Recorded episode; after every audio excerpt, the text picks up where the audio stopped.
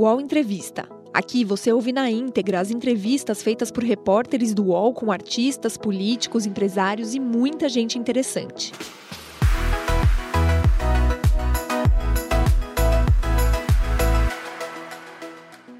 Olá, bom dia. O UOL entrevista hoje o jurista, advogado e filósofo Silvio Almeida. Participam dessa entrevista comigo o jornalista André Santana e a jornalista Juliana Dalpiva, ambos colunistas aqui do UOL.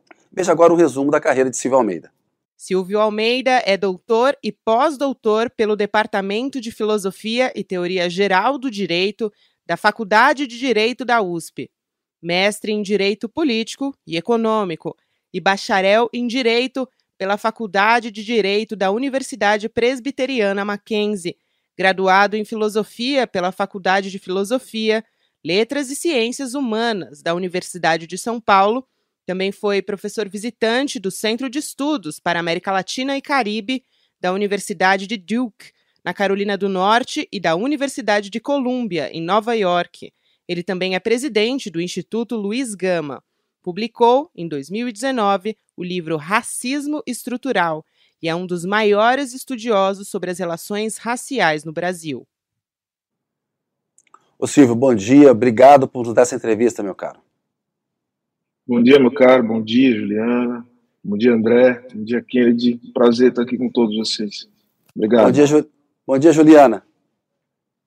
Bom dia, bom dia, Silvio, bom dia, Kennedy, André, prazer estar aqui. Bom dia, André.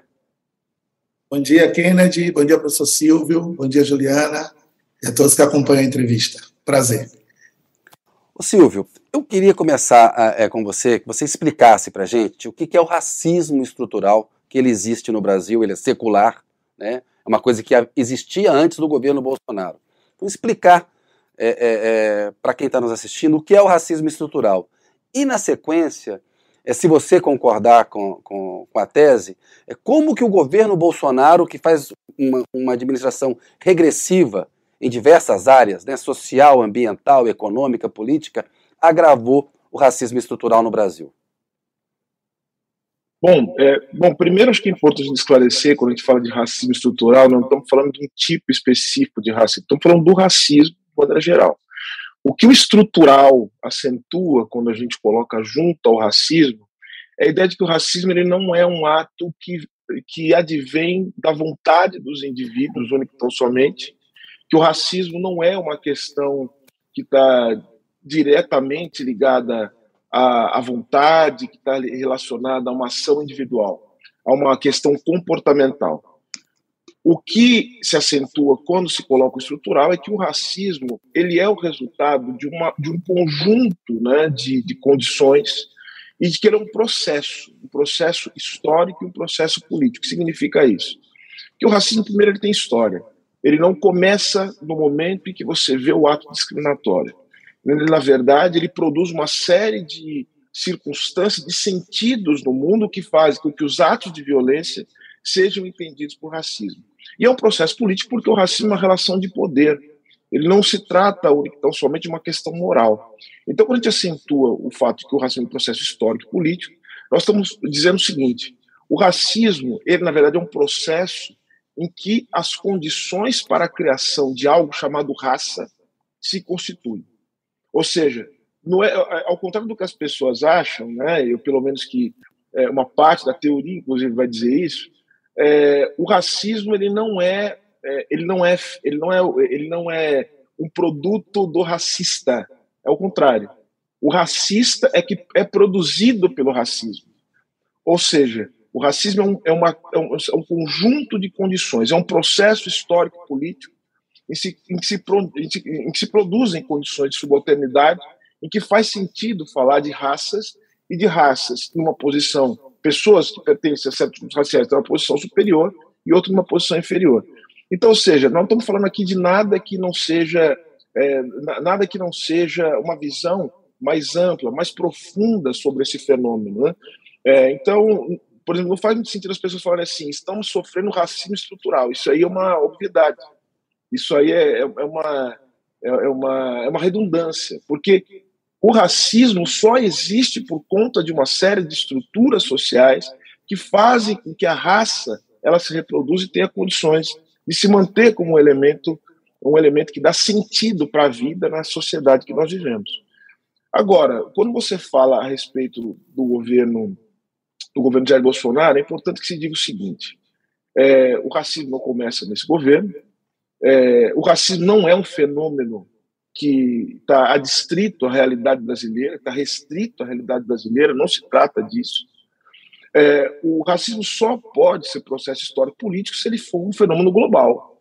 Né? Ou seja, o racismo é um fenômeno global que está em todas as partes do mundo, que se reproduz em todas as partes do mundo, só que, essa, essa é uma questão importante, o racismo ele se reproduz de maneira específica em realidades específicas. Então, se a gente tem um racismo que é global, nós temos um racismo que existe nos Estados Unidos, no Brasil, nos países europeus. Entretanto, esse racismo ele se apresenta e se materializa de maneira diferente em realidades diferentes. Portanto, ser negro, ser branco, as relações raciais, as relações de poder no Brasil, nos Estados Unidos, elas são diferentes. Porque não tem racismo se não houver Estado, se não houver direito, se não houver economia e, enfim, relações econômicas, e se não houver processo também de construção da subjetividade, que são muito específicos, a cultura, a ideologia. Então vejam que isso se manifesta de maneira distinta no Brasil nos Estados Unidos.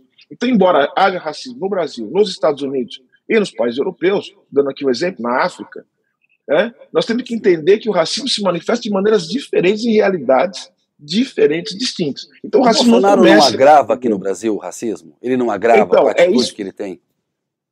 Então, é isso que eu ia colocar. Com o Bolsonaro, e, e, esse inclusive é um ponto que eu vou, que, dando até um spoiler, que vai estar no meu último, no próximo livro, que é o seguinte: é, o que, o, o, que o, o, o governo Jair Bolsonaro traz para nós, eu diria que, primeiro, é, é um.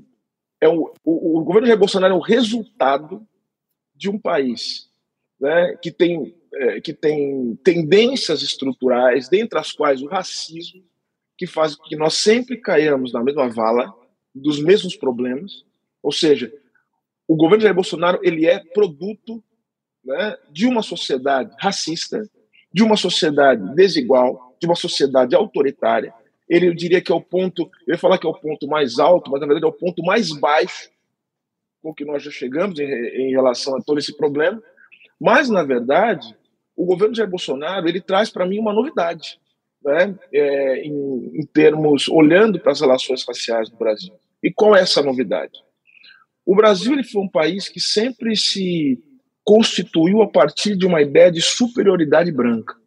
É, isso é desde o século XIX, nós podemos observar, né, primeiro a escravidão, depois todos o, o o, o, o império, depois do período republicano, o Brasil ele sempre constitu, se constituiu a partir também de teorias raciais que explicavam, que serviam de explicação para a desigualdade brasileira, serviu de explicação também para legitimar o poder das elites. Agora, veja só, nós sempre falamos de superioridade racial, porque a superioridade racial é uma questão fundamental para entender a dinâmica racial na América Latina. Porque na América Latina se teve que construir uma coisa que não existia na América Latina. O que, que é branco? Branco é uma coisa que não existia na América Latina. Então veja que a imigração, né, e todas as relações de poder na América Latina foram constituindo é, a ideologia do que é ser branco, né, que os estudiosos chamam de branquitude. Só que vejam que sempre se tratou da seguinte maneira: é, no Brasil, né, por exemplo, o grande problema é que nós não somos tão brancos como são os brancos europeus. Então, as ideologias do branqueamento, a ideia de que era preciso ser cada vez mais branco para se atingir um patamar de desenvolvimento próximo das chamadas nações civilizadas ou mais desenvolvidas. Mas sempre se teve a ideia de que ninguém era tão branco assim. Então, o branco é superior. Diferentemente dos países, como por exemplo nos Estados Unidos, em que você teve segregação racial e aí se falava de uma outra coisa, que é de supremacia branca, que é uma outra coisa. Que na verdade estabeleceu uma linha de corte entre negros e brancos, de tal sorte que são sociedades que se pautam por uma separação. Né? Eu não estou dizendo que uma é melhor que a outra. São desgraças dinâmicas igualmente ruins, mas em contextos distintos. Tá? Só para deixar isso bem claro. Agora, qual a novidade que o governo Bolsonaro traz? Eu acho que pela primeira vez, por conta de uma dinâmica internacional, é importante entender a geopolítica nisso. Entender também a degradação das condições econômicas sob o neoliberalismo. O que significa isso? O governo de Jair Bolsonaro traz para o Brasil uma novidade, que é a supremacia branca. Ou seja, a ideia de que é, o Brasil é um país que tem que estabelecer uma linha de corte entre pretos e brancos, é uma política declaradamente de extermínio de minorias, veja o que acontece com os povos indígenas, e isso só pode ser entendido, repito, se nós entendemos as relações desse governo com a dinâmica internacional, inclusive em termos as relações com grupos políticos de extrema direita e que são grupos supremacistas nos Estados Unidos e na Europa.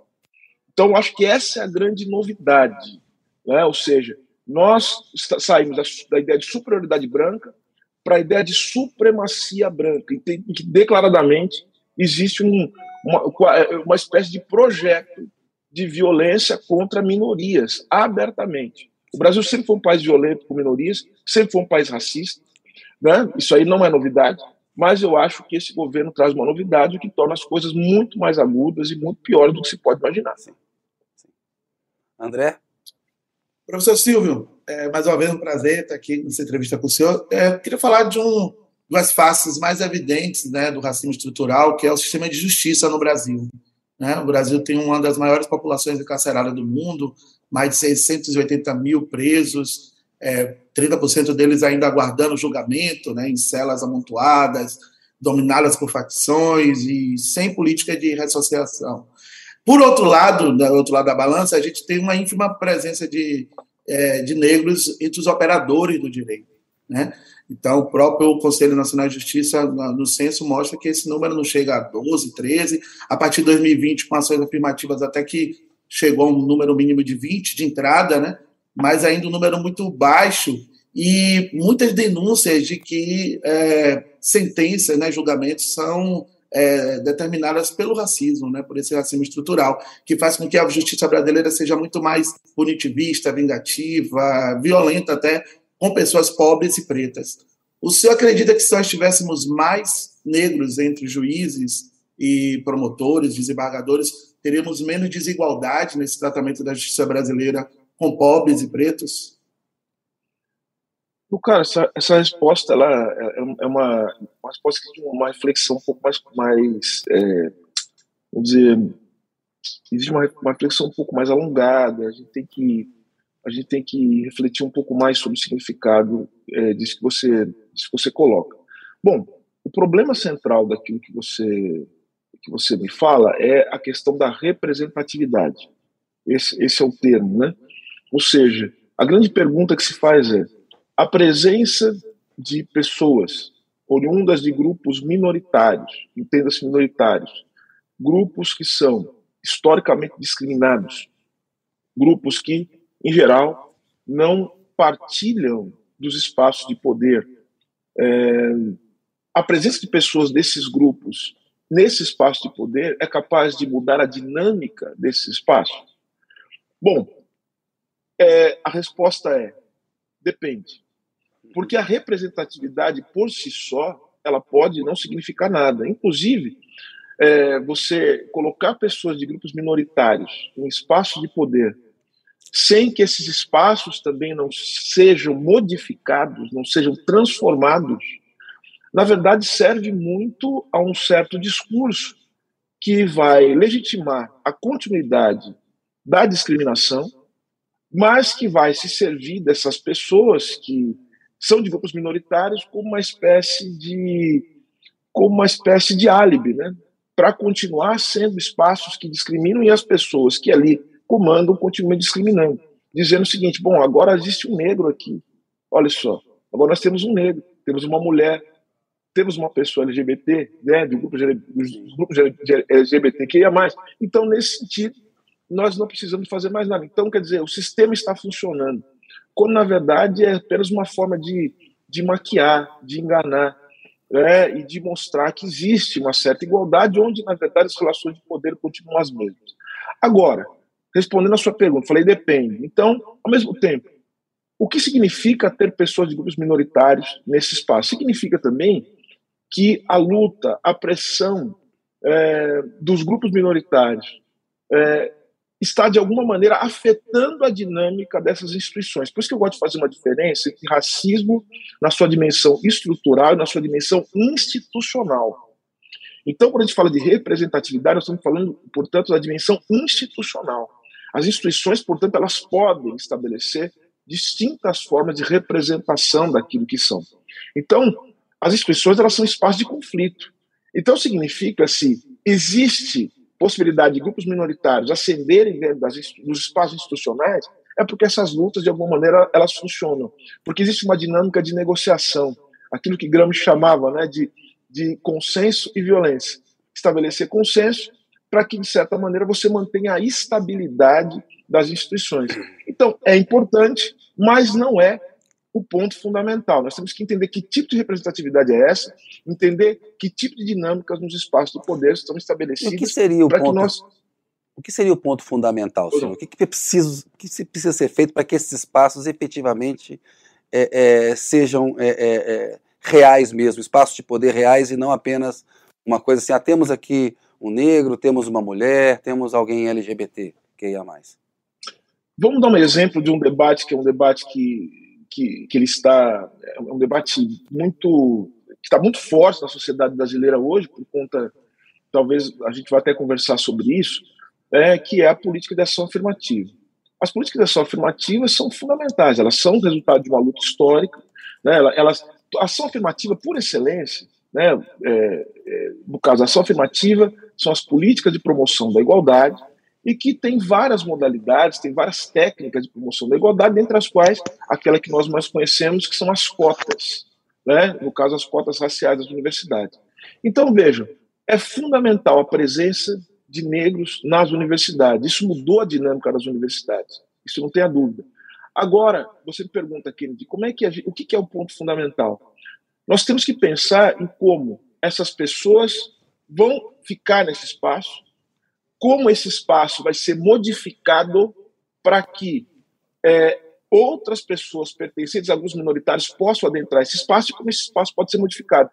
Então, hoje a discussão é a seguinte: não é só colocar o negro na universidade, é dar as condições para que ele permaneça na universidade, é dar as condições para que a própria universidade ela possa se modificar, uma vez que, tendo pessoas de grupos diferentes, é necessário que a própria universidade se abra. Estou falando agora do ponto de vista do currículo, estou falando agora do ponto de vista é, do ponto de vista das relações dentro da universidade, para que outras pessoas desse grupo possam ali se manifestar. Eu sempre costumo dizer o seguinte: eu estou falando dos espaços, é, dos espaços é, das universidades, das empresas, estou falando dos espaços governamentais. Ou seja, o ponto fundamental é que você tenha, de maneira permanente, formas de discutir a discriminação, e as desigualdades no interior desses espaços institucionais. Porque se você não tiver isso de maneira permanente, a discriminação ela não vai ceder simplesmente porque pessoas de grupos minoritários estão naquele espaço.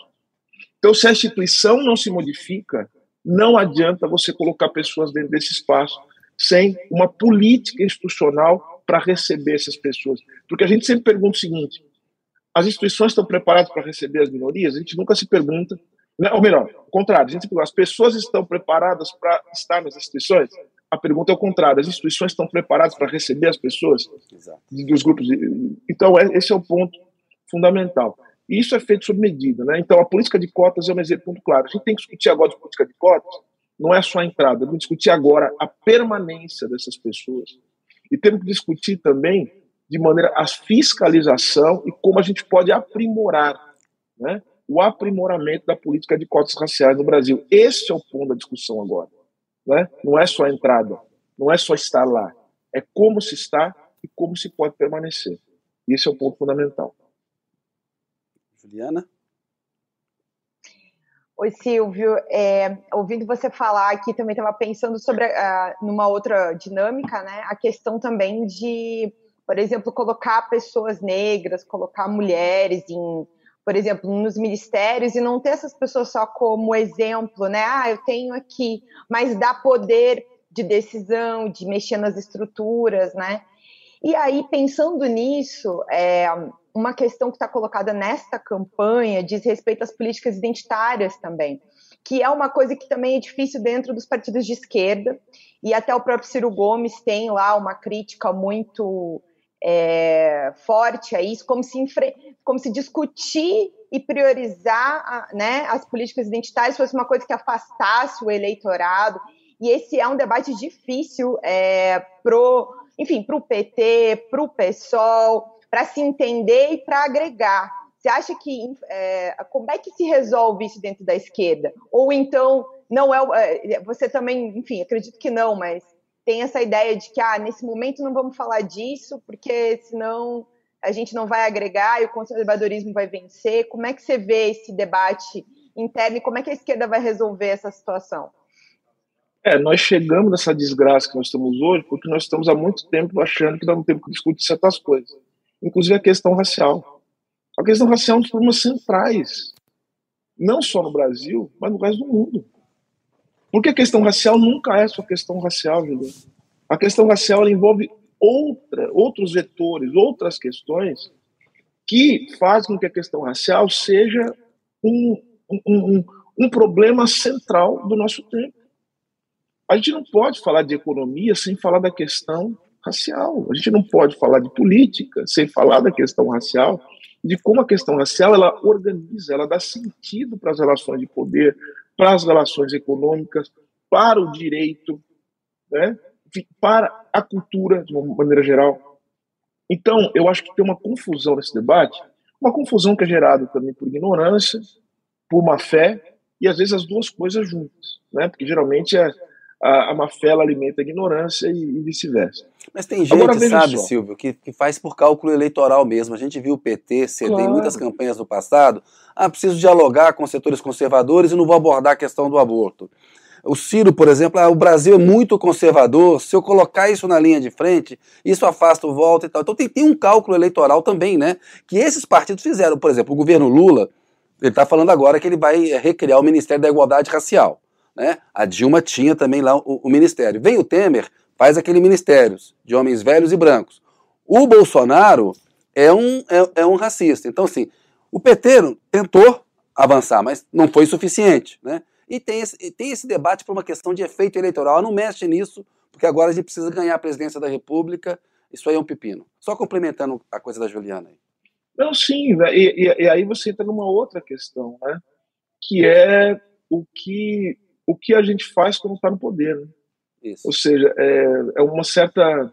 Eu, eu, eu, eu acho que, às vezes, há um certo há um certo medo do poder, né, do exercício do poder, que, que às vezes nos impede, muitas vezes nos impede de, de avançar, de fazer grandes mudanças e transformações, e as transformações que são necessárias, que precisam ser feitas. Claro, tem o cálculo eleitoral, é isso mesmo, mas tem também uma certa uma certa incapacidade de olhar né, o futuro, né, de, de, de, de projetar né, para é, horizontes para além daqueles que são tradicionalmente colocados né, é, pela, pela esquerda brasileira. Mas, enfim, de qualquer maneira, é, Juliana, tem, um, tem um, uma questão teórica, prática, né, teórico-prática, política, que é uma confusão que se faz entre identitarismo e identidade. São coisas, são coisas que têm relação, mas são coisas que são distintas. O que se chama de identitarismo, chamadas políticas de identidade. Quando se olha, olha para isso numa chave crítica, o identitarismo está relacionado a uma espécie de, de fixação na identidade. É como se a política ela fosse simplesmente um, um, é, ela fosse uma ação de reprodução da, é, ou de reafirmação, de reafirmação da própria identidade. É, então, a política quando se reduz a afirmação da própria identidade, obviamente que a gente começa a, a, dar várias voltas no parafuso, girar em círculo, porque na verdade a nossa identidade é constituída por uma série de elementos que são elementos da política. A gente quer muitas vezes simplesmente reafirmar nossa identidade sem pensar em como nós podemos afetar o mundo e mudar o mundo e transformar o mundo e nos transformar durante esse processo, né, nós vamos acabar caindo, obviamente, numa armadilha, né? Como já diz o Assad Haider no seu livro Armadilhas da Identidade. A gente acaba caindo na, na, numa armadilha. Porque muitas vezes a minha identidade é constituída por uma violência histórica. Eu sou um homem negro, eu não escolhi ser o que eu sou. Né? Então, somente. Eu sou resultado, obviamente, de uma das ações que pratico, mas de uma contingência que eu não escolhi. O significado de ser negro, ele me antecede. Não fui eu que decidi o que é ser negro. É? Então, eu ajo de certa forma, eu tomo certos cuidados na minha vida, né? eu ouvi coisas dos meus pais que certamente quem é branco nunca ouviu. E agora, a maneira com que eu agi em relação a isso está ligado com a minha vida pessoal. Então, ou seja, isso compôs a minha identidade. A minha identidade é composta, portanto, por elementos, por uma junção de elementos que são objetivos e elementos que são subjetivos. A minha subjetividade é formada por essa interação entre objetividade e subjetividade, entre o mundo que me circunda e também os processos de conformação, de formação daquilo que eu sou enquanto indivíduo. Agora, veja só, identitarismo, portanto, são as políticas de identidade que são. É, é, é, então, existe uma redução das, da, da, da, do problema da identidade ao chamado identitarismo, que é também uma, vamos dizer assim, que é o que faz, o que fazem os, os ideólogos do neoliberalismo, né? Ou seja, a questão racial não é uma passa a não ser uma questão de classe, uma questão econômica, passa a ser uma questão de representatividade. Foi a pergunta que fez o André aqui. Então, como é que você resolve o problema racial? você começa a colocar pessoas negras em anúncios, você começa a colocar negros em capa de revista, sendo que o problema que faz o negro ser negro, que compõe a identidade do negro, não é só o que eu estou dizendo. É importante que negros estejam em capa de revista, é importante que negros estejam em anúncio, é importante que negros estejam apresentando no jornal, não é isso que eu estou dizendo. É importante que sejam advogados, não é isso que eu estou dizendo. O que eu estou dizendo é, isso não é aquilo que compõe a identidade do ser negro. Compõe a identidade do ser negro é você estar à mercê da violência o tempo todo, você morar nos lugares mais precários, você receber os mais baixos salários. Portanto, toda a questão de identidade envolve uma questão de classe. E para você ver como esses políticos, né, os políticos, as pessoas em geral, né, a gente está falando dos, dos partidos de esquerda, é, porque esse, esse, problema que você coloca, Juliano, não é um problema novo, então é um problema que é discutido desde os anos 60, 70. Isso que leva, por exemplo, os novos históricos do movimento negro a romper com os partidos que eles ajudaram a fundar. Eu estou falando aqui da Abdias do Nascimento, falando de Léla Gonzalez, né, e tantos outros que fundaram os partidos de esquerda, porque assim, é importante que se diga, os novos históricos do movimento negro foram fundamentais na fundação dos partidos de esquerda, tanto do PT como do PDT. Estou né? falando, tirando dois exemplos aqui, foram fundamentais, grandes nomes do movimento negro. Estou falando aqui de Guerreiro Ramos, também nos anos 60, e tantos outros nomes, que também tiveram uma relação tensa por conta disso, porque existe uma certa incapacidade de compreender algo que, para mim, me parece óbvio que os grandes teóricos, as, as pessoas que pensaram sobre isso, sempre disseram. Separar classe e raça é um erro, porque raça é classe e classe é raça. Claro que são problemas analiticamente eh, que a gente tem que analisar nas suas especificidades, mas não quer dizer que a gente possa analisar separadamente. E veja só que coisa interessante. É, é curioso que quando alguém fala assim, é, nós precisamos pensar, antes de tudo, na classe trabalhadora. Gente, a classe trabalhadora ela é constituída a partir de uma identidade. Não existe política sem identidade, porque identidade é aquilo, portanto, que nos conforma como sujeitos dentro de um complexo de relações sociais em que nós vivemos.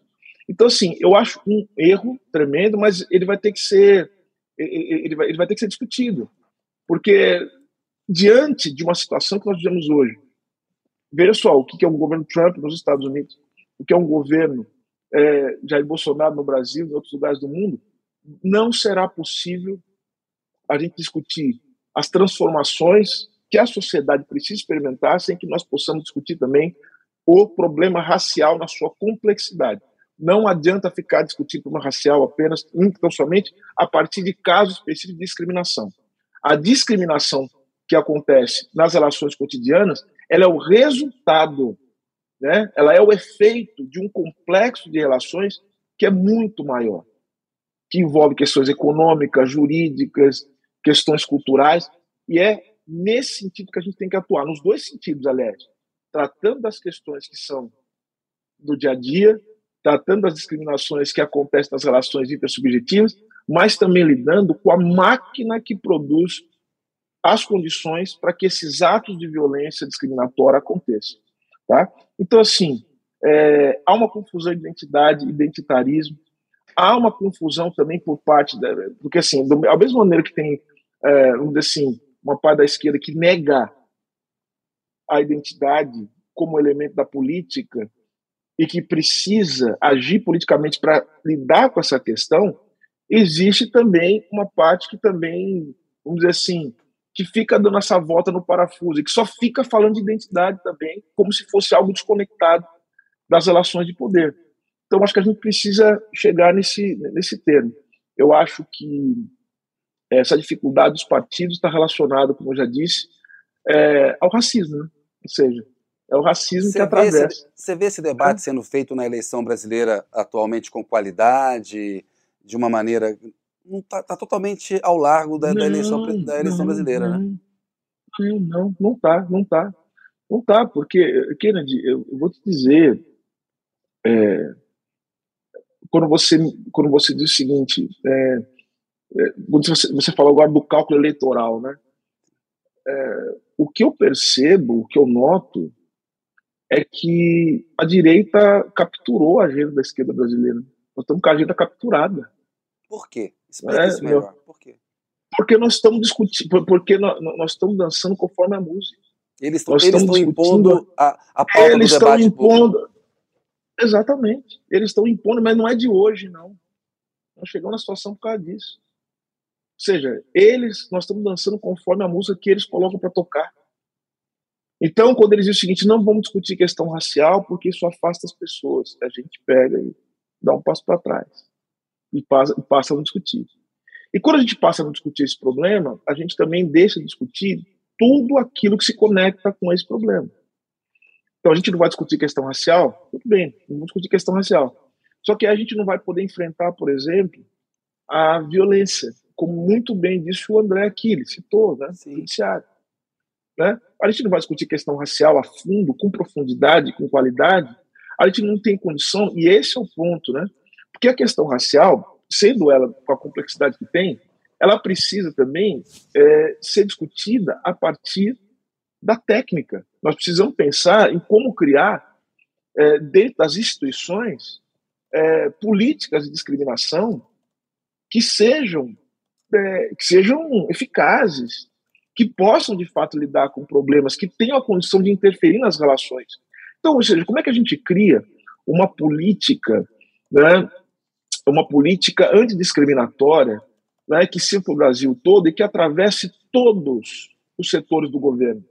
Porque a gente fala de racismo, é, Kennedy, André, Juliana, a gente tem que pensar em como não é só o Ministério da Igualdade Racial que tem que lidar com o racismo.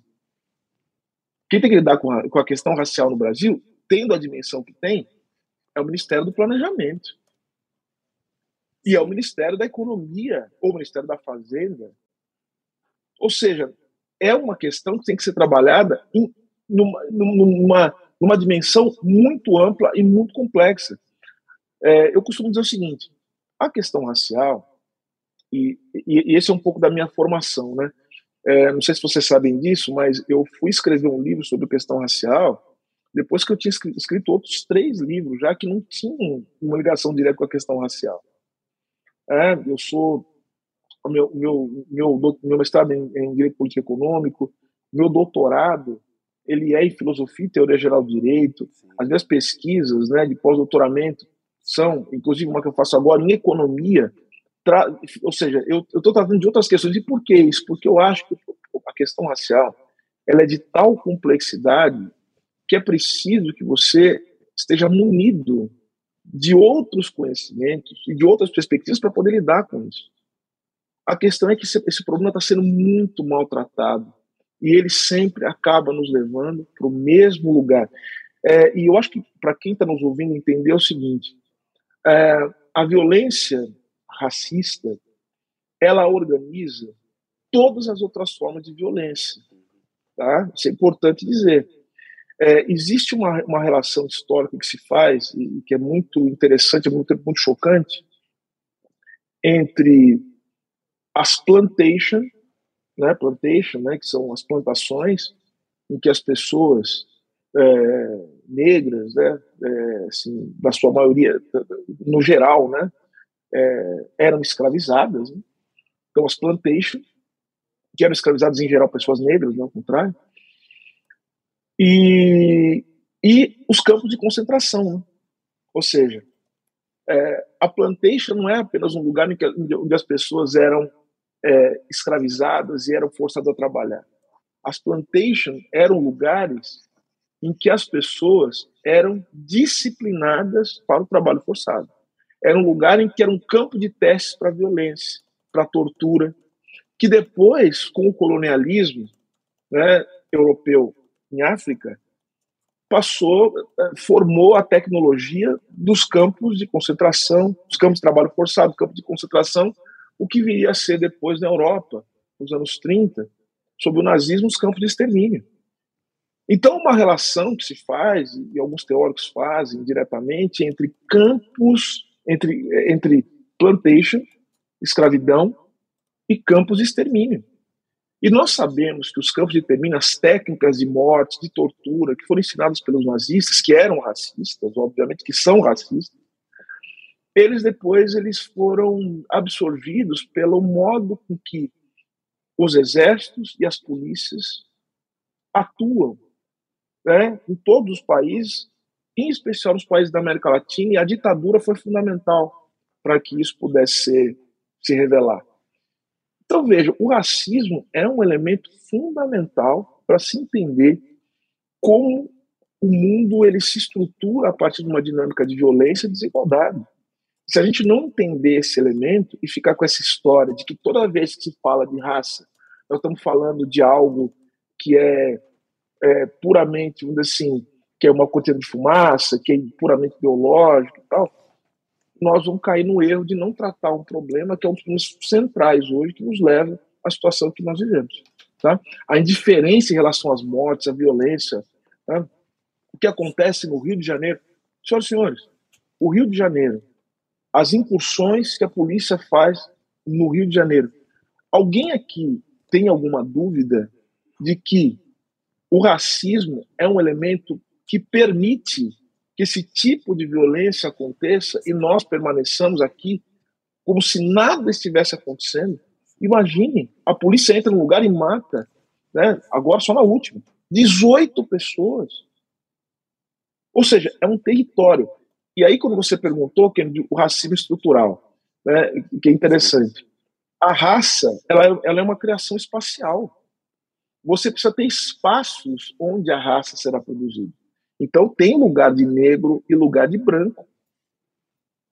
Então os negros são produzidos a partir de uma dinâmica do espaço também. Então são corpos que têm características específicas e que estão dentro de um espaço político que vai ser definido como um espaço onde a violência ela é absolutamente liberada. Ou seja, se mata na favela e na periferia de todos os lugares desse país, porque favela e periferia é associado como um lugar de preto.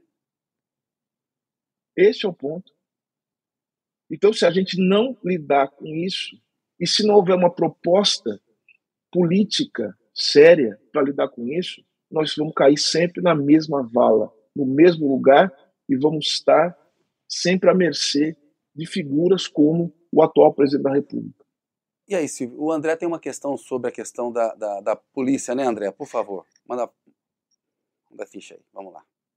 Sim, sim, professor Silva. Dentro dessa da violência policial que o senhor tratou aí também, parece que é um tema que alinha aí esquerdas e direita, né? Porque o senhor citou Rio de Janeiro, mas aqui na Bahia que a gente tem um governo de um partido progressista, né? A gente tem uma mesma é, prática de uma polícia também é, violenta, genocida.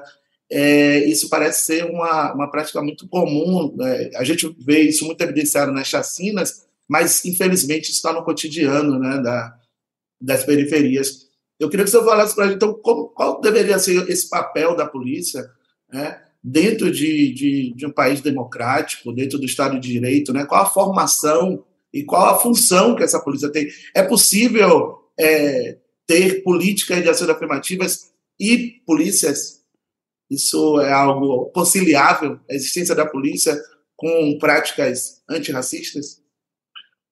É, vamos, tra vamos, tratar a questão em dois, em dois níveis, né? Primeiro, num, vamos, vamos falar um pouco sobre quando você fala do Estado, né? É, o problema todo nesse caso, é, fala da violência, da polícia, é o problema do Estado. Ou seja, Estado é violência. Estado é violência. O Estado, é, o Estado ele, ele, é uma, ele é uma derivação das relações sociais de uma sociedade dividida, de uma sociedade cuja cujo ponto elementar, né, ou seja, o, o ponto central da, da, vida social é a troca mercantil, é a oposição, é o conflito, é a contradição, e o Estado é a unidade política dessa, dessa sociedade contraditória, conflituosa, que está permanentemente, é, que tá permanentemente em crise. Então, o Estado, portanto, é o ponto de inflexão né, da unidade política e, e para manter a unidade, o Estado ele se vale da produção é, ideológica, né, de, de unidade, de consenso, mas o Estado também se vale da violência. É, e, portanto, é, e essa é a grande contradição, né? Qualquer pessoa que esteja sentada na cadeira né, de governante e, portanto, vai tomar decisões a partir do Estado, é, vai se valer da violência ou vai ter, portanto, que lidar com as contradições de ser uma pessoa que está num lugar em que a violência ela é o modo de funcionamento é, da instituição é, que essa pessoa representa. Então, acho que esse é um ponto. Ou seja, Estado é violência. Estado, portanto, é ordem, e é uma ordem que visa manter uma sociedade contraditória, uma sociedade pautada pela troca mercantil. Capitalismo. É isso. Agora, por outro lado, você me fala dos estados, é, do Estado democrático, né, o que seria isso para a polícia. Eu confesso para você que eu tenho algumas dúvidas né, em relação a essa possibilidade. Coloco aqui tranquilamente que eu tenho uma, uma séria dúvida a respeito disso. Se é possível que a gente possa ter uma é, polícia democrática, no sentido de não violenta, ou que possa, de alguma maneira, se pautar pelo respeito aos direitos humanos. Até porque, como eu já disse, a violência ela não é o resultado único e simplesmente da ação policial é uma sociedade violenta. É uma sociedade em que as pessoas vivem a partir do quê? A partir da troca mercantil, que o dinheiro é a medida de todas as coisas. É uma sociedade que vai descambar para a violência de uma hora ou outra, outra. Então, o que eu acho que a gente pode fazer, de alguma forma, é tentar, como eu já disse aqui, interferir na dinâmica das instituições, estabelecendo forma de responsabilização, estabelecendo medidas antidiscriminatórias, mas eu acho que é um limite para isso. Eu, sinceramente, tenho muitas dúvidas em relação a isso. Porque de alguma de uma hora ou outra, de uma forma ou outra, a polícia ela acaba ela acaba é, se estabelecendo como um elemento fundamental para a manutenção de uma ordem conflituosa e contraditória como a nossa. Tá? É, algumas medidas podem ser feitas, estabelecer controle social sobre a polícia, estabelecer é, desmilitarização da polícia, eu acho que é um, um elemento fundamental mas eu acho que é uma luta que a gente vai ter o tempo todo, mas eu não sei se essa luta ela pode resultar dentro das condições sociais em que nós vivemos numa numa é, polícia não violenta e não, e, e eu, porque eu acho que é uma contradição inteira. Candidatos conservadores, por exemplo, têm se manifestado, Silvio, contra a câmera no uniforme do policial, que é uma forma de registrar a ação e inibir a questão violenta. Você vê, tem um, um retrocesso de uma medida que é uma medida simples que devia ser aceita como, inclusive, para melhorar a polícia e proteger a própria polícia, né? É, mas, mas você veja, você, você veja que coisa interessante. Esses candidatos, né, é, que eu, eu nem chamaria só de conservadores, são reacionários. Sim. São, a, gente, a gente precisa colocar o nome, são candidatos de extrema direita. Sim, sim. São de extrema direita. Boa reacionários. São, exatamente, são isso é, mesmo. É, é, é, importante que se diga isso, né? Porque a palavra conservador ela pode esconder algumas coisinhas, né? Pode parecer que o sujeito ele quer ele quer preservar né, o mundo. É importante ordem, essa, distinção que você faz, inclusive para o debate político. O Brasil precisava isso. de conservadores de verdade, não Sim. desses reacionários. Você está coberto de é. razão.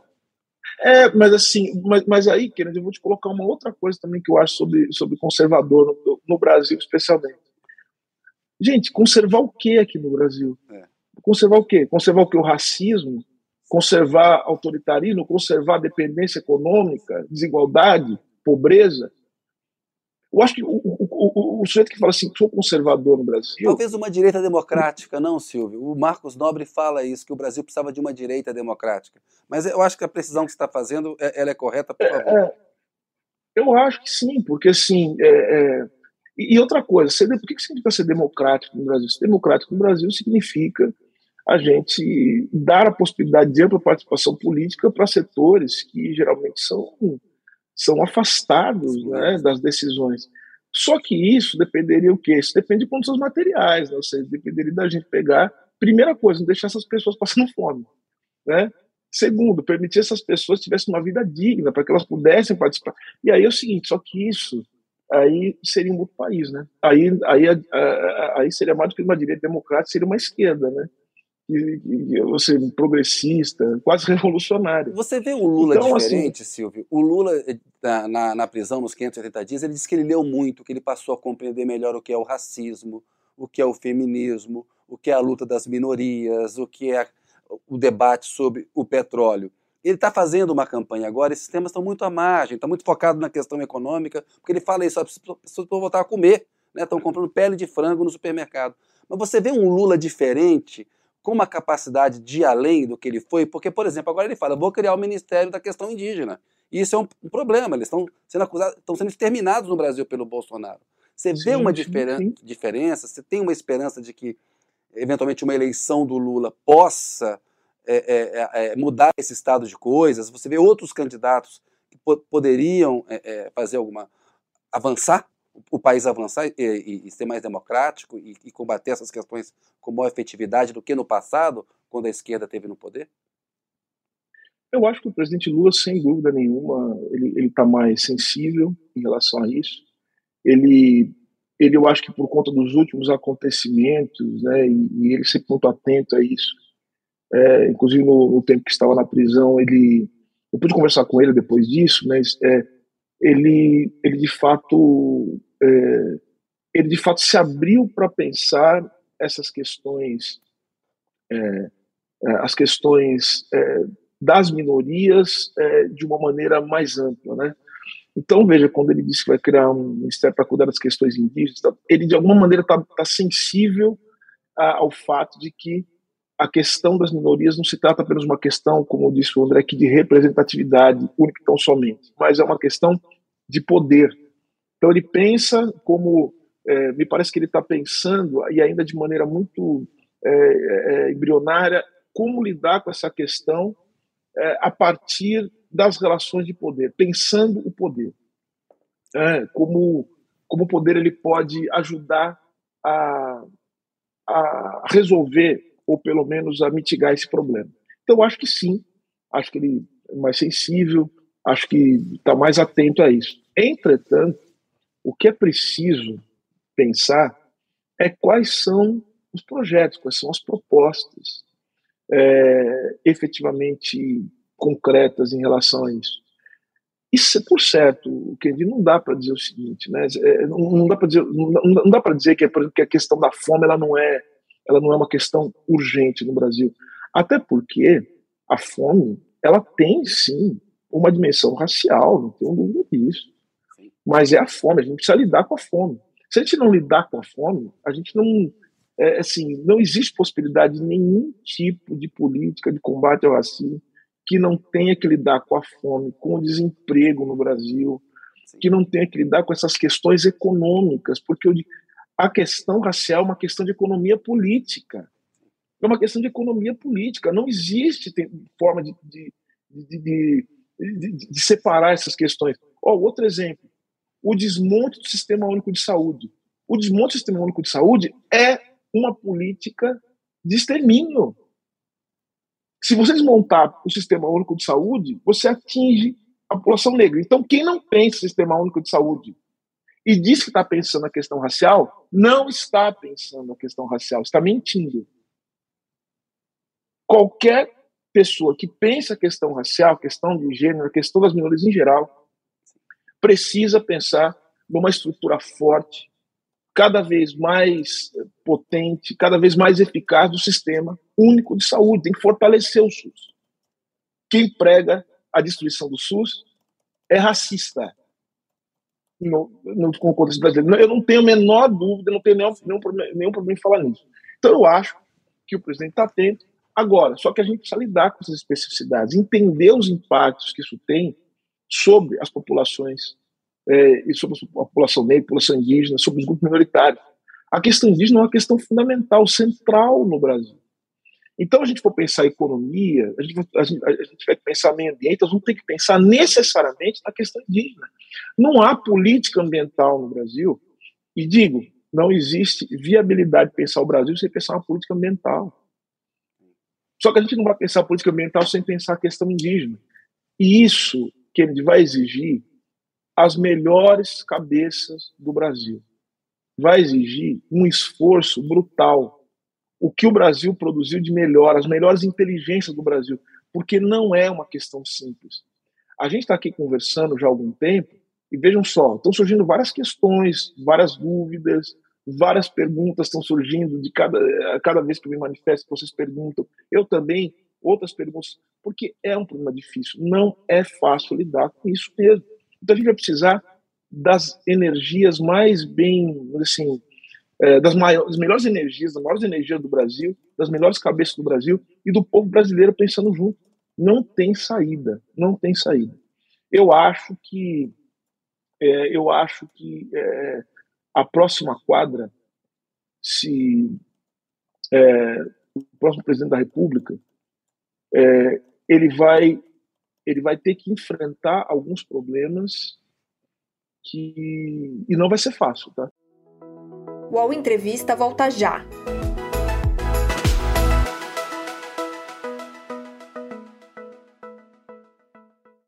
Oi, eu sou o Edgar Piccoli e trago boas notícias. Isso, Trago Boas Notícias é um podcast original Spotify produzido pelo UOL para você se informar e relaxar.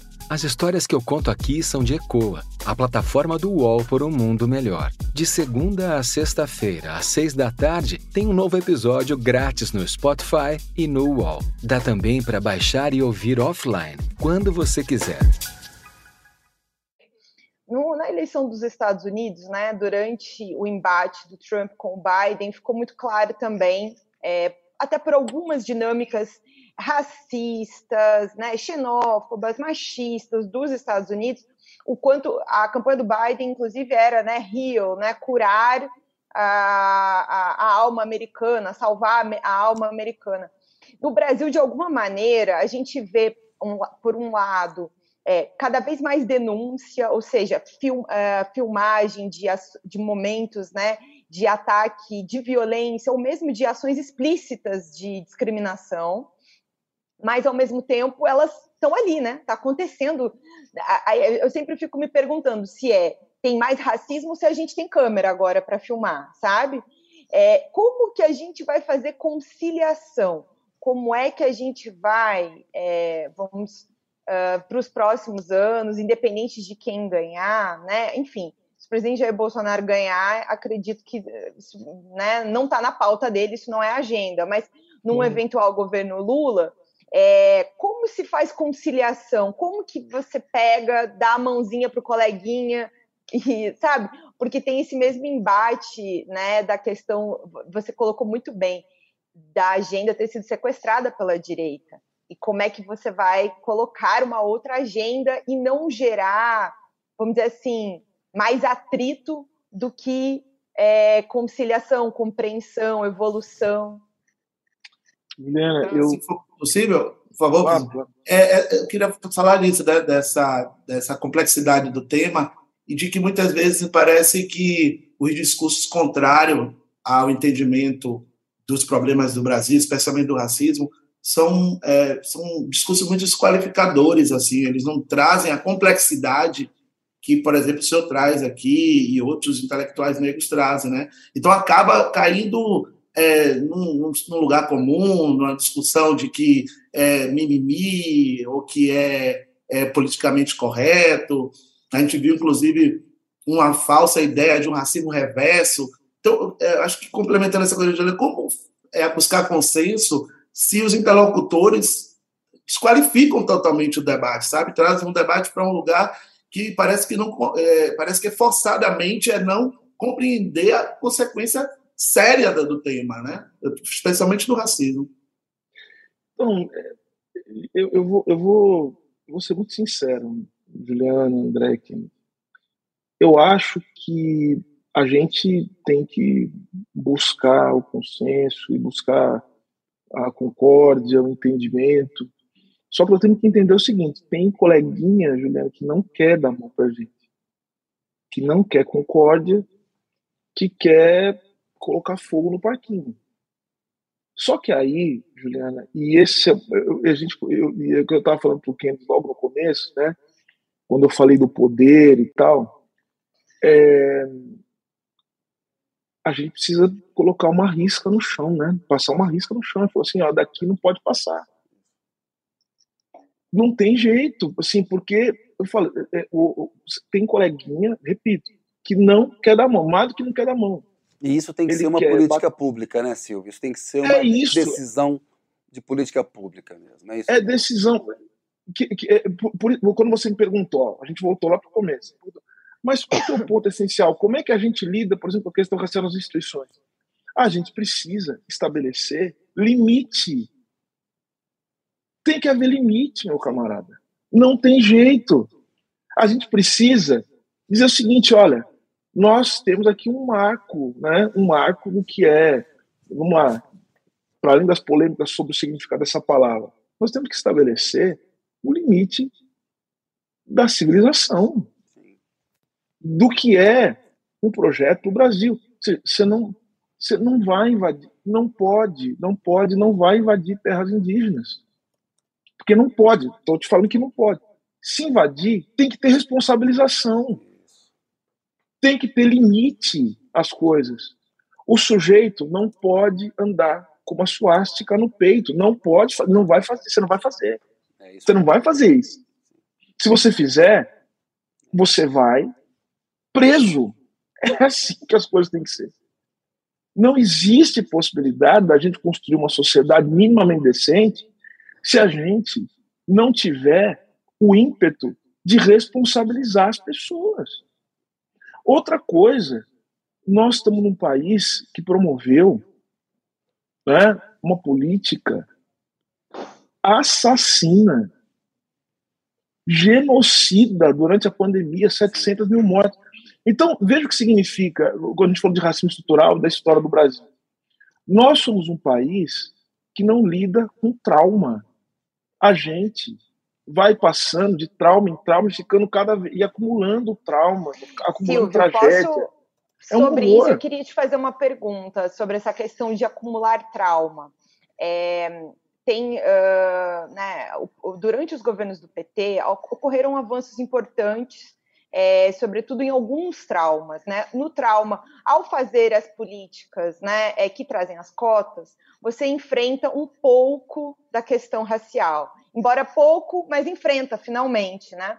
É, foi feito é, algum avanço uh, na área de direitos humanos também é, perante a Comissão Especial de Mortes Desaparecidos, a Comissão de Anistia, embora também tenham críticas, mas a, comissão, a Constituição da Comissão da Verdade, por exemplo, demorou muito. É, os setores ali da esquerda, pessoas envolvidas nessa área, sempre comentam comigo sobre o quanto foi difícil fazer e o quanto saiu no governo da Dilma, porque a Dilma, de algum jeito, assumiu para ela, não é hora, vamos fazer, junto com a lei de acesso à informação, até para poder trazer os arquivos do SNI à tona. É, e uh, hoje, de algum jeito, também tem ali setores da esquerda que acham que avançaram um sinal em direção aos militares, mas nunca fizeram uma questão, né, assim, a lei de anistia, a interpretação de que a lei de anistia foi feita para perdoar tudo, esquecer tudo, sem nem saber especificamente quais crimes estão sendo perdoados, é, ficou, né? E, e, e, falar disso até com é, muita gente no PT é assim, não, isso aí deixa para lá, já passou, é problema, a gente precisa se aliar aos militares. É, você acha que muito é, do que vem com esse, essa esteira do bolsonarismo aí também está ligado a essa questão do trauma, de não enfrentar o trauma? Claro, perfeito. Não, é isso mesmo. A gente, a gente, não, a gente não lidou com a escravidão, a gente não lidou, é, a gente não, não, lida né, com a escravidão, a gente não lida com, com o que foi o, é, enfim, o Brasil desde o século XIX, o que é o, que é o Brasil, que vem sendo desde, desde o século XIX, a gente não lida com a ditadura, né?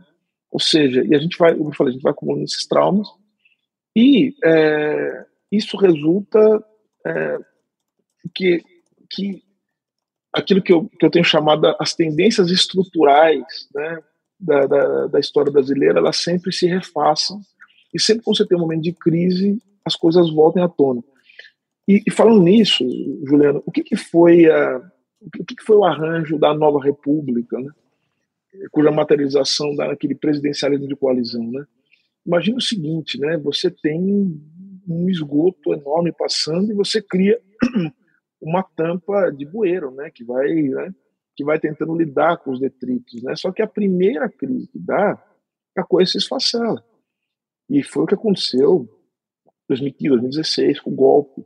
Então veja só, a gente é um país que, que a todo momento tem que ficar lidando com, com coisas que, é, que o passado nos negou, né? É, um exemplo disso é essa discussão sobre a participação dos militares nas eleições. Pois é, o, o essa discussão, caminhando aqui essa, pra... essa, essa, essa, discussão é inacreditável. É, é inacreditável. É inacreditável. Nós completamos uma hora agora, tem mais ou menos ir para o final. Eu queria que o André claro. fizesse mais uma pergunta, mas você falou da do, coisa dos militares, assim, a tua opinião, tem risco de golpe, Silvio? Você acha que um golpe, uma tentativa de golpe do Bolsonaro se sustentaria? E, e você falou muito bem, ou seja, é, fale um pouco mais sobre essa tentativa dos militares fazer uma tutela sempre da vida civil, algo incabível numa, é, é numa democracia. É, é uma, uma, eu estava eu tava na, na faculdade uma vez e o professor me perguntou assim, o que foi, foi logo depois daquele famoso tweet, né?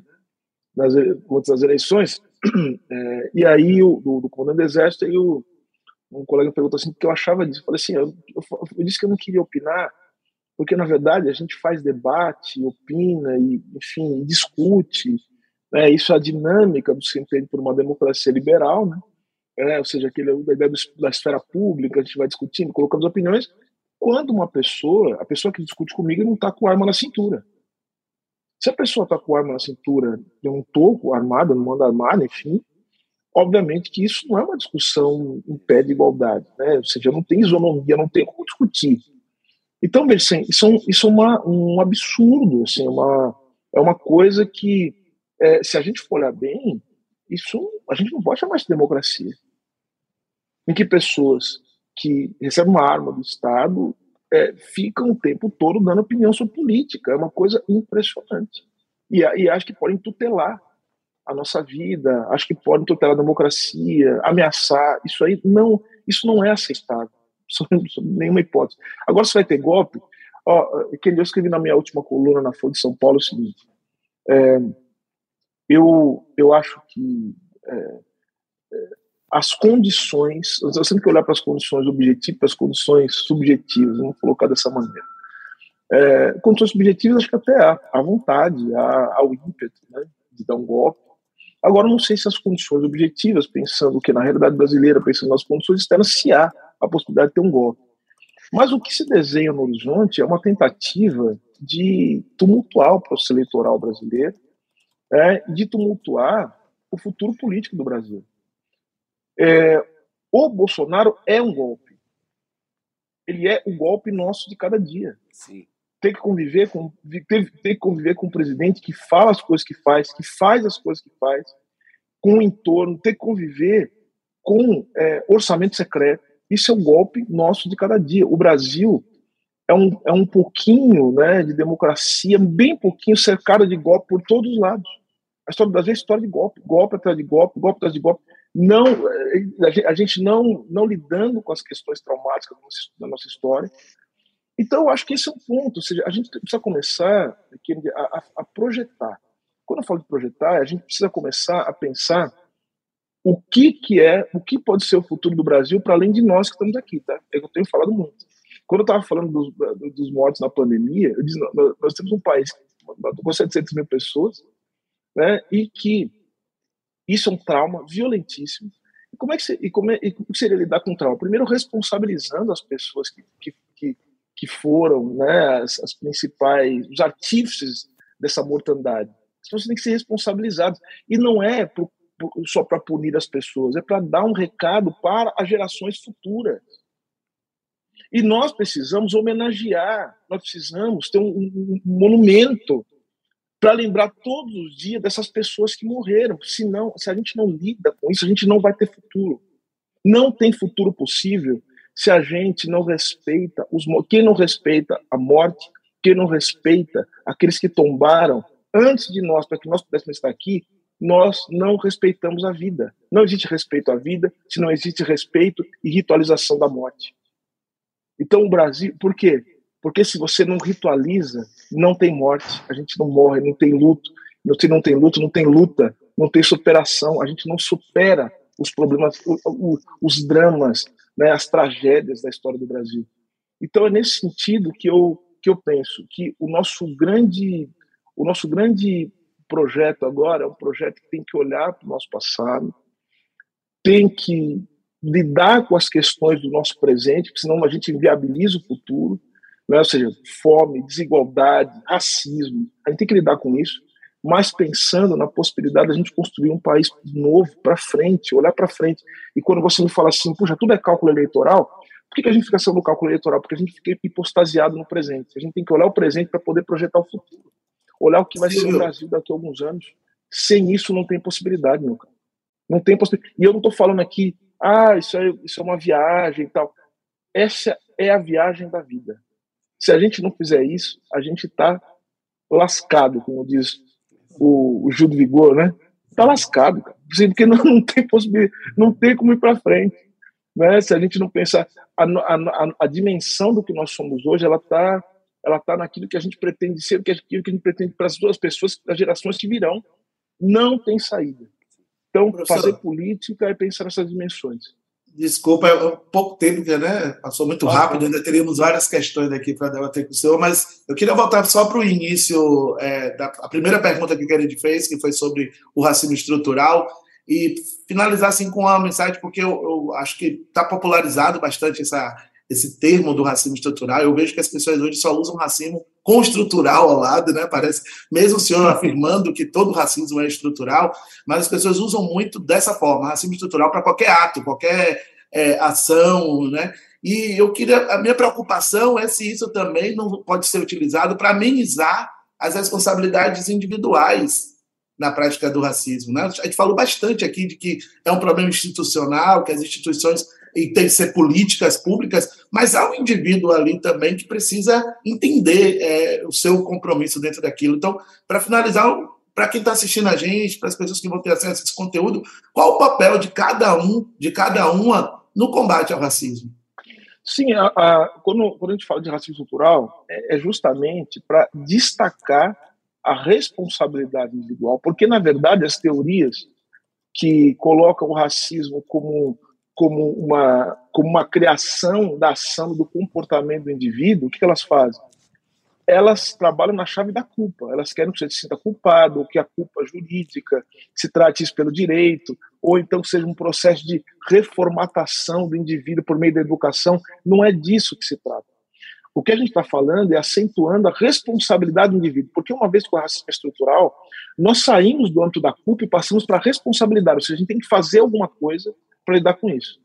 Então, o que significa dizer?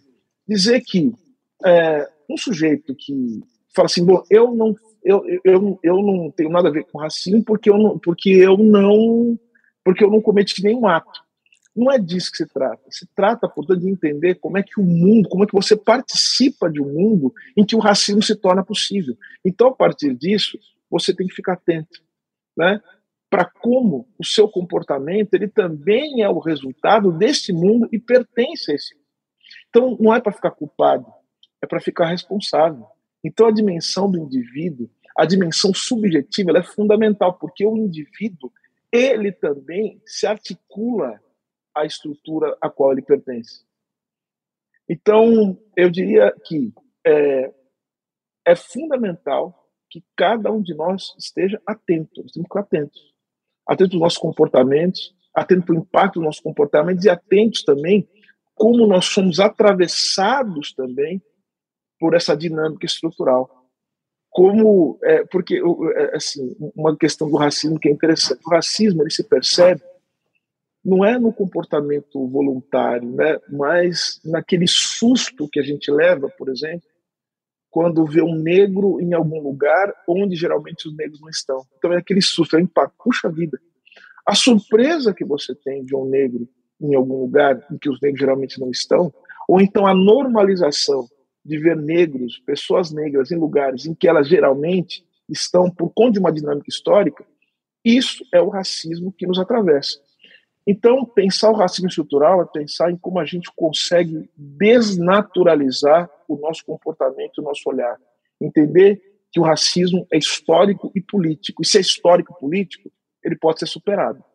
Nós temos que superar o racismo para superar a raça e para construir uma coisa que ainda não está feita, não está pronta, que é uma coisa chamada humanidade. Né? Ou seja, a humanidade é um projeto. Ela é aquilo que se dirige para o futuro. Ô, Silvio, muito bom. Antes de ir para o Pinga Fogo, eu queria que você respondesse rapidamente sobre a reforma trabalhista, porque é muito importante, você estuda isso bastante. Que efeitos que ela trouxe, assim, de uma maneira muito sucinta, e se é, tem que revisar a sua ponta ou tem que anular tudo? Olha, é, vamos lá, o cálculo, o cálculo político. Qual é o cálculo político? Vamos revisar, vamos dar uma olhadinha aqui, vamos ver, vamos negociar e tal. E, e, e Kennedy, eu quero dizer uma coisa para você. Eu entendo as circunstâncias políticas, eu entendo as estratégias políticas, entendo, só que assim, a gente tem que olhar de uma maneira ampla e tentar entender é, quando é, as relações de força, as relações de poder, elas vão nos, nos levar para o mesmo lugar, talvez de uma maneira diferente. Então, assim, a reforma trabalhista é uma coisa que tem que acabar. Essa reforma trabalhista, é, primeiro, as circunstâncias é, em que ela foi colocada foram circunstâncias pouco democráticas.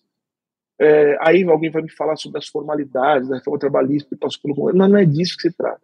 Eu estou dizendo que, se a gente for de democracia como uma coisa ampla, é, os trabalhadores, o povo brasileiro, não teve a possibilidade de se interar sobre os efeitos da reforma trabalhista. A sociedade não foi amplamente ouvida para que isso pudesse acontecer. Os impactos são brutais. É, a gente sabe o que foi essa reforma trabalhista, né? Ou seja, foi é, o efeito dela é precarizar o trabalho, é cada vez mais tirar o poder dos sindicatos. E tirar o poder dos sindicatos é uma coisa muito grave, né? Porque os sindicatos foram a base material, inclusive dos movimentos sociais. É, então, ou seja, você enfraquecer os sindicatos, enfraquecer o poder do trabalhador, as relações de trabalho são relações de poder. Apesar da forma contratual, são relações de poder. Então, para mim, é, a forma trabalhista ela tem que ser ela tem que ser posta no chão e a gente tem que construir uma outra coisa, né? É, para além né, da CLT, para quê? Para fortalecer, para proteger, para preservar do trabalhador no Brasil. Tá? Então, eu, essa, é, essa é a minha opinião. Está coberto de razão. Veio ali na esteira do impeachment, do golpe parlamentar, numa agenda muito complicada e que no momento de, é. de em que os trabalhadores estavam fracos para resistir, né? Recessão, desemprego e tal. É isso. Ô Silvio, é isso. chegamos aqui no final, tem o pinga-fogo. Eu te pergunto, você responde por gentileza de modo muito sucinto, duas ou três palavras. Bora lá. Zumbi dos Palmares. inspiração. Chiquinha Gonzaga. Hum, virtuosismo. Clementina de Jesus.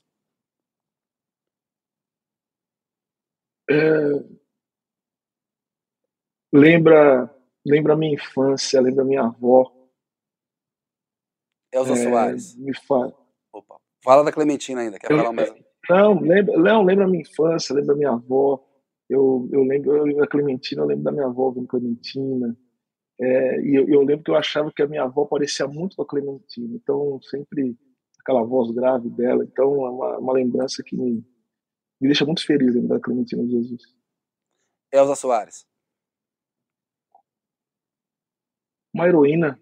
Tive a chance de conhecer a Elza há muitos anos atrás e a Elza ela ela é uma ela é responsável acho que pelo é, por uma reenergização da, do, das mulheres negras no Brasil. Então ela a Elza Soares eu resumiria na palavra essencial.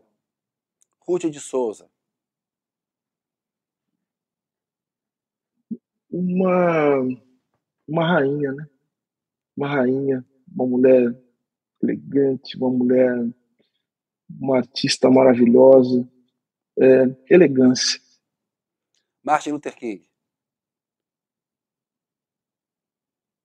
Martin Luther King, olha, é, eu acho que uma das maiores, uma das maiores personalidades do século XX, um, e para mim um sujeito que cuja, é, cuja potência revolucionária ela muitas vezes é incompreendida. As pessoas confundem é, pacifismo com, com capitulação, né? E eu acho que ele foi um revolucionário. Eu acho que ele soube traduzir a, a revolução para uma linguagem que é a linguagem da paz. Eu acho que ele, acho que é sensacional, um revolucionário. Malcolm X. Vou repetir a palavra né, que eu usei no começo para Zumbi dos Palmares, eu acho que é uma inspiração, um revolucionário, e também um sujeito que é um, um, é um estrategista, né? um estrategista, um guerreiro, um sujeito que soube entender muito bem como é que funcionavam as dinâmicas do poder, um sujeito capaz de se transformar, entendeu que a luta, e é uma coisa que muito me inspira, né? A luta contra o racismo é uma luta que envolve não apenas os negros, né? Porque enquanto houver racismo no mundo, é, nenhum ser humano terá a possibilidade de viver em paz. A nossa perspectiva vai ser da guerra permanente. Então, o, Martin, o Malcolm X entendeu, né, nos últimos anos da sua vida, né, que a luta contra o racismo é uma luta em prol da humanidade, não uma luta apenas em prol da população negra. Ou seja, se os negros não pudessem pertencer a isso que os brancos chamavam historicamente de humanidade, não haveria humanidade para ninguém. Barack Obama. Barack Obama, um homem importante, é, um papel, teve um papel, ele ressignificou é, o, o papel dos negros na política. Um homem, como eu, a, a, resposta que ele deu para André, não sei o que se. É, em Barack Obama, revelou-se eh, todas as contradições de ser um governante, de estar no poder do Estado. E o que Barack Obama nos ensinou também é que é, é, ser um homem negro não significa dizer que isso por si só pode mudar a política do país. É, ou seja, há outras coisas para além disso. Mas é um político importante, um sujeito que fez história. Nelson Mandela. Nelson Mandela, mais uma vez, caiu na, na, naquela história, ou seja, um revolucionário, um homem que, um homem, é, um homem cujo exemplo de resistência, de força, de persistência, é, ele nos inspira a todos nós. Assim, eu, eu, eu, gosto muito da figura do Mandela. O Mandela me parece um, um furacão, né, engarrafado, né, aquela homem contido, né, mas uma força brutal. E, e, sempre quando eu parece que as coisas vão, vão se perder, eu, eu lembro do Nelson Mandela e lembro que eu tenho que manter a calma para continuar fazendo a guerra. Gilberto Gil. Gilberto Gil, é, Gilberto Gil eu alguém já falou isso, mas eu vou repetir porque eu acho que é fantástico. O Gilberto Gil é um é um orixá. Eu acho que o Gilberto Gil é um orixá. O Gilberto Gil é um sujeito que eu eu desde desde que eu, era adolescente eu costumava ver as entrevistas de Gilberto Gil eu ficava muito impressionado né, com a inteligência, com a capacidade de articulação de Gilberto Gil. E agora eu acho que o Gilberto Gil ele, ele é um homem que, que transcendeu. Né?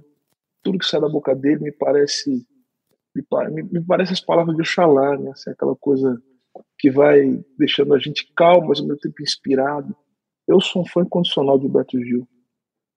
Emicida. O Emicida é um gênio, o MC é meu amigo, né? é um amigo, é um meu irmão, é um gênio, é para mim um, dos grandes nomes da música brasileira.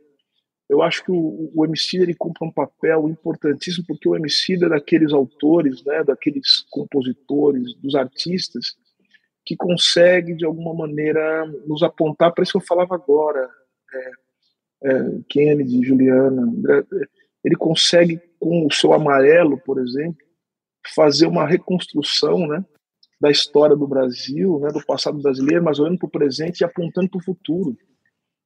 O MC é um homem que, que caminha né, nessas três dimensões do tempo que são fundamentais para a gente pensar o futuro do país.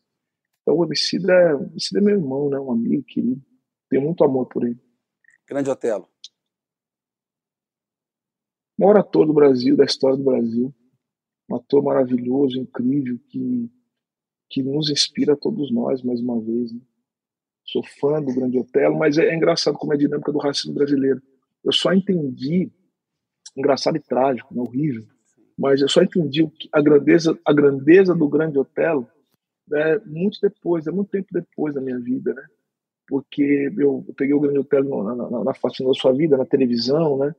Fazendo é, papéis de, que não eram tão grandiosos como esse homem foi grandioso. A importância eu fui aprender depois a importância dele para o cinema brasileiro. É, então, é, e acontece muito né, com, com nós negros, a gente aprende, a gente, a gente tem contato com os nossos, é, aqueles que vão nos inspirar e que foram responsáveis por a gente estar aqui hoje, é, muito tempo depois. Né? Muito tempo depois. Pelé. É, eu, eu, eu, eu acho difícil resumir o Pelé numa palavra pelo seguinte, Kennedy, eu costumo dizer assim, o Pelé, é, quando eu era pequeno, meu pai foi jogador de futebol, né? meu pai foi jogador profissional, ele foi goleiro do Corinthians, meu pai. Eu sou filho do Barbosinha, né? meu, meu saudoso pai, que nos deixou em 2015. Meu pai, ele, é, eu sempre gostei muito de futebol, sempre assisti muito futebol em casa. E uma coisa que, quando eu era pequeno, que eu tinha, a única coisa que eu tinha orgulho do Brasil, que falava assim, puxa vida, como é bom ser brasileiro, né? Eu era criança, ainda nos anos 80, é, era o Pelé. Aquele homem negro com aquele, com aquele 10 nas costas e que era o melhor no que ele fazia e que não tinha ninguém melhor do que ele. Eu olhava para o Pelé e falava assim, puxa vida, esse cara é tão bom no que faz, será que eu também não posso ser o melhor naquilo que eu faço? O Pelé, é, eu, Pelé, ele, por incrível que pareça, né, assim, porque eu sou, sou um professor, sou um escritor, sou um advogado, mas o, o, eu costumo dizer que algumas pessoas né, me, me, inspiraram a, a, tentar fazer aquilo que eu faço é, da melhor maneira possível. O Pelé é uma dessas pessoas. É, eu, é, o Pelé ele, ele, ele, ele, me deu muito sentido assim, é, do, do que é ser brasileiro, sabe? Então, eu tenho um respeito enorme, admiração, uma e, enfim, e é um homem, é um homem com é um homem negro que chegou aos 80 anos, né? Mais de 80 anos, que e, e com essa potência, com o significado que ele tem para o Brasil. Então, eu respeito, eu reverencio Edson Arantes Nascimento, Pelé. Rei. Abdias Nascimento. Professor de todos nós, né? uma das figuras mais importantes, um intelectual importante, pensou o Brasil, pensou o Brasil para além do Brasil. É, eu, é, eu acho que a importância de Abdias ainda, ela ainda ela está para ser revelada. É curioso que nós estamos num momento no Brasil em que as nossas grandes potências elas estão elas estão se refazendo, renascendo, ganhando um novo sentido, né? E eu acho que o Abdias é um desses, né? O Abdias, é um, é, o Abdias também me inspira muito, né? Pela sua capacidade política, pela sua capacidade de articulação, pela sua assertividade, pela sua resistência, pelo seu compromisso com o povo negro e, e entendendo o povo negro, assim, entendendo o Brasil como território africano também. Eu acho que o Abdias é, é ensinando a gente a lutar, a resistir, o quilombismo. O Abdias é uma figura também que, para mim, é fundamental. Milton Santos. É, você sabe, é, é, então, eu, eu tenho, eu, eu, eu falo Milton Santos, eu me emociono, Kennedy, porque eu, eu, como acho que todo mundo sabe aqui, né, foi falado no começo, eu tive a possibilidade né, de, ser professor visitante na Universidade de Colômbia, é, e numa, numa cadeira que foi uma cadeira, é, uma cadeira para professores de destaque da América Latina. Né? O primeiro professor dessa cadeira foi o Raul Prebisch, né? economista, todo mundo sabe, né? na teoria da independência, um grande economista né, latino-americano. E em 76, 1976, que é o ano do meu nascimento, um outro professor esteve em Colômbia e a foto dele estava na minha sala em Colômbia, Milton Santos. Milton Santos foi professor da Universidade de Colômbia, na mesma cadeira que eu ocupei em 1976. E você sabe uma coisa interessante que eu estava eu estava escrevendo meu livro na sala e olhando para a foto do Milton Santos e, e, o Milton Santos me deu uma ideia central que virou uma das ideias centrais do meu livro hoje, olhando para a foto do Milton Santos. Então, assim, eu, eu, o Milton Santos, eu, eu, eu, a palavra que eu diria para Milton Santos é gratidão. Eu quero agradecer o Milton Santos. Silvio, para encerrar, Marielle Franco. Marielle Franco. Uh, a Marielle, é, eu houve em 2000 e, é, 2018 um evento é, na Universidade de Harvard, é, assim, em maio, e estava tudo certo para. Eu fui convidado para esse evento, estava tudo certo para a gente ir, e a Marielle também iria para esse evento. E finalmente nós íamos nos conhecer pessoalmente, né? A gente já, já tinha ouvido falar um do outro, a gente queria se conhecer, é, estávamos muito animados para isso, né? E aconteceu, que aconteceu a tragédia, o crime que tirou a vida de Marielle. Agora, o que eu, o que eu falaria sobre Marielle? A Marielle também é uma figura que que é diante no meio da tragédia, né? A tragédia que tirou a vida da Marielle, ela ela nos reenergizou. A Marielle, ela é, ela vive, né, em cada um de nós. Eu lembro que quando ela foi assassinada, é, nós fomos às ruas, né? Eu estava ali na, fui da Paulista, estava com o pessoal do movimento negro. Então, eu acho que ela, a Marielle, ela foi fundamental e ela vai ser fundamental agora para a gente poder resistir a esse momento. Então ela vai estar presente conosco quando nós estivermos nas ruas pedindo por um país melhor, pedindo pela democracia, pedindo por um país mais justo. Então a gente vai carregar a Marielle no peito, ela vai estar com cada um de nós nessa luta, na resistência contra esse governo corrupto, assassino, racista, e nós vamos vencer. Silvio, te agradeço demais a entrevista, aprendemos muito, um prazer, meu caro, uma honra mesmo. Obrigado, até uma próxima, viu? A honra toda minha. Muito obrigado, Kim. Obrigado, Juliano. Obrigado, André. Valeu. André e Juliana, aquele abraço para vocês aí. Valeu. Abraço, Kennedy. Abraço, Juliana. É isso aí, pessoal. Chegamos ao final do UOL Entrevista. Um abraço, até a próxima. O UOL Entrevista e outros podcasts do UOL estão disponíveis em uol.com.br/podcast. Os programas também são publicados no YouTube, Spotify, Apple Podcasts, Google Podcasts e outras plataformas de distribuição de áudio.